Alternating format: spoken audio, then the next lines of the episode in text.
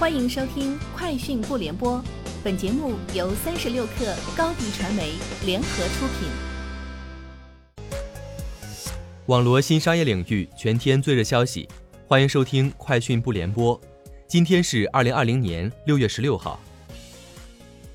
微信近日发布《微信内容服务商开放入驻公告》，该公告介绍，微信筹备上线了内容服务 MCN 专区，该专区支持内容类代运营服务。这也是微信首次公开邀约 MCN 机构入驻，意味着微信商业化在服务端又进了一步。苏宁易购悟空排行榜显示，手机榜排名各品牌竞争激烈，但苹果依旧处于领跑地位，现占据品牌销售额冠军，华为与小米紧随其后。单品销售额榜单中，小米强势抢占榜单第二名，单品销量榜夺取第三名。五 G 手机榜中。小米首次超越华为，夺取单品销量及单品销售额双榜榜首。明天开始，高德打车联合多家出行平台，在全国八个城市发放打车比价补贴。本次比价补贴的发放将覆盖广州、深圳、杭州、西安、成都等八个城市。比价日当天，用户第一次使用高德打车将享受最高减免十元出行优惠。老用户也可获得金额不等专项减免。三十六氪获悉，自六月十四号开始，叮咚买菜升级生鲜产品供应链防控等级，坚持产地直采，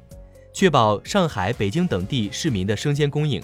此前，叮咚买菜宣布紧急从河北、山东、江苏等地增调蔬菜及水产品等支援北京，满足北京市民的民生需求。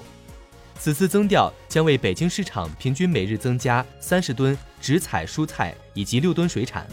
并且全部实现产地直供，不通过农贸批发市场调货。滴滴货运宣布，综合滴滴出行 App 端内开城打 call 进行时活动的用户投票结果和各城市司机招募情况，选定成都和杭州为首批试运营城市，上线日期为六月二十三号。据滴滴货运方面介绍。成都和杭州的用户从六月二十三号起即可通过滴滴出行 App 的货运页面发单，体验滴滴同城货运的服务。天眼查数据显示，近日长沙京东云计算有限公司成立，该公司注册资本三千万人民币，法定代表人为李永明。公司经营范围包括大数据处理技术的研究和开发，由京东云计算有限公司全资持股，后者的最大股东为刘强东。京东智联云是京东集团旗下的智能技术提供商。昨日，Airbnb 与快手共同推出“住进可爱中国”系列主题传播活动，通过直播和短视频形式推介浙江、桂林乡村旅游线路以及当地民宿。Airbnb 还将与快手联合招募民宿体验师，为旅行者们发掘更多适宜乡村游及周边游房源。WhatsApp 宣布上线支付服务，巴西用户将能够首先体验 Facebook Pay。该支付服务对消费者免费，不收取任何佣金，但企业用户需要支付百分之三点九九的手续费来使用收付款服务。目前，WhatsApp 账户可绑定 Visa、Mastercard 信用卡或借记卡等，支持六位数密码或指纹完成支付。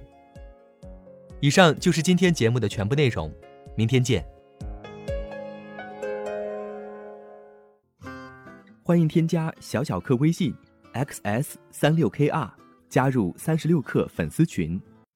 高迪传媒为广大企业提供新媒体短视频代运营服务，商务合作请关注微信公众号高迪传媒。